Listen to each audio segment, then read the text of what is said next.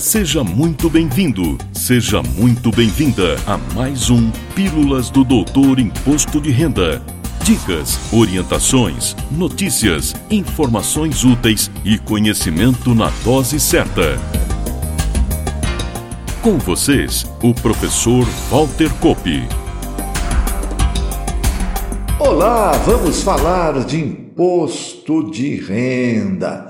E conforme disse quase no final do episódio 126, que poderia trazer para o podcast o terceiro artigo sobre operações imobiliárias e imposto de renda, publicado lá no portal Contábeis, estou confirmando essa opção.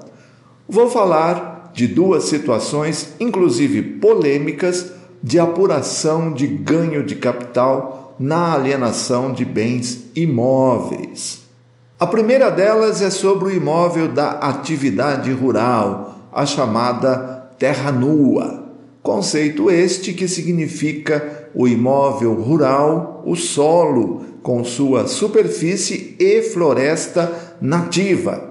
Terra nua não tem construções, instalações, melhorias, floresta plantada, cultura permanente ou pastagens melhoradas ou cultivadas, que se classificam como investimentos ou benfeitorias. Antes, lembro que a regra para a declaração de bens imóveis na ficha de bens e direitos diz que devem constar pelo seu efetivo valor de aquisição, sem qualquer atualização de valores desde 1 de janeiro de 96. Só posso alterar o valor quando houver ampliação, reforma, melhoria ou benfeitoria e pelo valor efetivamente gasto e comprovável. Sempre que fizer isso, estarei criando no imóvel a situação de existência de custos de aquisição em datas distintas para fins de apuração do ganho de capital. É por isso que o aplicativo pergunta se existem datas distintas. Pois bem, mesmo esta sendo a regra para os imóveis, a Lei 9393, de 19 de dezembro de 96, cujo assunto principal é o Imposto sobre a Propriedade Territorial Rural, ou ITR, em seu artigo 19, subverteu a regra ao definir que o ganho de capital deverá ser apurado para a terra nua com a utilização do VTN, valor da terra nua, do ano de aquisição e do ano de alienação.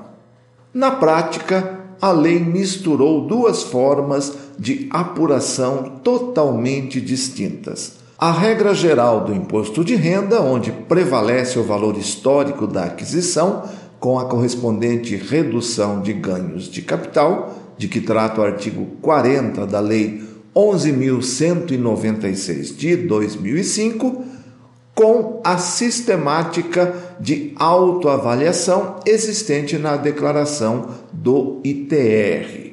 Conforme dispõem as regras do ITR vigentes, o fato gerador do imposto ocorre em 1 de janeiro de cada ano. Como é uma autoavaliação, essa valoração só será de conhecimento do fisco com o preenchimento do DIAT, documento de informação e apuração do ITR, que integra a respectiva declaração sempre que há base tributável, ou seja, não seja imune ou isenta. E as declarações do ITR costumam ser entregues de meados de agosto a 30 de setembro de cada ano. Isso significa dizer que no início de cada ano, enquanto não ocorrer a entrega, a autoavaliação não existe para o fisco. Para complicar um pouco mais, a instrução normativa SRF número 84, lá de 11 de outubro de 2001, em seu artigo 10, definiu as situações em que ocorrerá o uso do VTN. Em tese, significa que, para se utilizar o artigo 19 da Lei 9393 de 96, preciso ter as duas informações: VTN da aquisição e VTN da alienação. Assim, de cara dá para concluir que, se o imóvel foi adquirido antes de 97, não existirá o VTN de aquisição e devo usar a regra geral: valor de alienação menos custo de aquisição com as reduções a que tiver direito.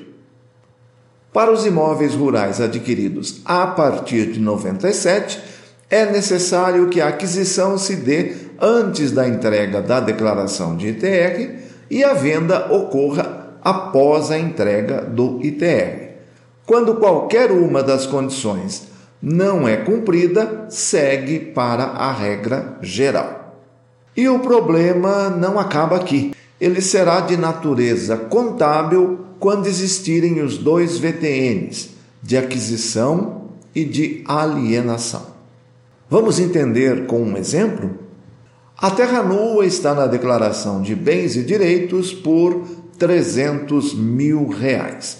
E pela autoavaliação do ITR, tem o cálculo do ganho de capital feito por 1 milhão e 200 mil reais para a venda e o custo de aquisição do ITR em 500 mil. E ainda temos o valor efetivo da operação, o financeiro, de, no nosso exemplo, 1 milhão e 500 mil. Quantos números, hein? O que vai acontecer? Contabilmente, a baixa do bem da declaração de bens e direitos vai gerar um caixa de 300 mil reais. O aplicativo de ganho de capital irá gerar mais 900 mil reais pela diferença entre o VTN da venda menos o VTN da aquisição. E a sobra de 300 mil do valor efetivamente recebido deverá ser lançada por falta de opção, eu diria, como rendimento isento e não tributável no imposto de renda para que esteja disponível. Se não lançar, esse valor de caixa você não tem disponível para aquisição de outros bens e direitos. Importante, todos esses valores, por diversos motivos, poderão ser questionados pelo fisco. E antes que nosso tempo acabe, falo da outra situação também polêmica decorrente do não cumprimento do disposto na Instrução Normativa SRF número 107 de 14 de julho de 88, que trata das operações de permuta de unidades imobiliárias, tanto na pessoa física quanto na pessoa jurídica. Aqui toda a confusão está nas operações em que uma construtora ou incorporadora adquire o terreno da pessoa física para nela construir um edifício, por exemplo, quitando a operação parte em dinheiro e parte com dação em pagamento de unidades imobiliárias prontas, apartamentos, por exemplo. Conforme a seção 3 da Instrução Normativa número 107 de 88, tais operações se equiparam à permuta desde que cumulativamente sejam obedecidas as seguintes condições. Esse texto é literal da IN. A alienação do terreno e o compromisso de dação em pagamento sejam levados a efeito na mesma data, mediante instrumento público. O terreno, objeto da operação de compra e venda, seja até o final do período base seguinte àquele em que esta ocorrer, dado em hipoteca para obtenção de financiamento ou, no caso de loteamento, oferecido em garantia ao poder público nos termos da Lei 6766 de 19 de dezembro de 79. Se isso não ocorrer, a transação será de compra e venda cruzada entre pessoas físicas e pessoas jurídicas, sem a postergação da tributação existente na permuta.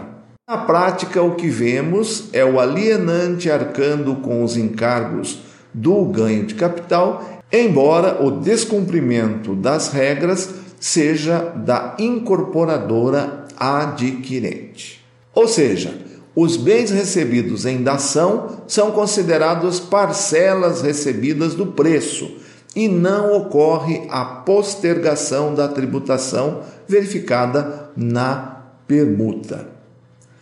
O item 411 da IN 107/88 deixa bem claro essa responsabilidade. Se você desejar conferir, leia meu artigo no portal Contábeis, lá está na íntegra, ou a própria instrução normativa. E fico por aqui, esperando que tenha gostado do assunto, agradecendo a sua preciosa audiência. Na próxima semana, mais um tema relevante, especialmente para você. Valeu! Na próxima semana tem mais Pílulas do Doutor Imposto de Renda. Obrigado por ter ficado conosco.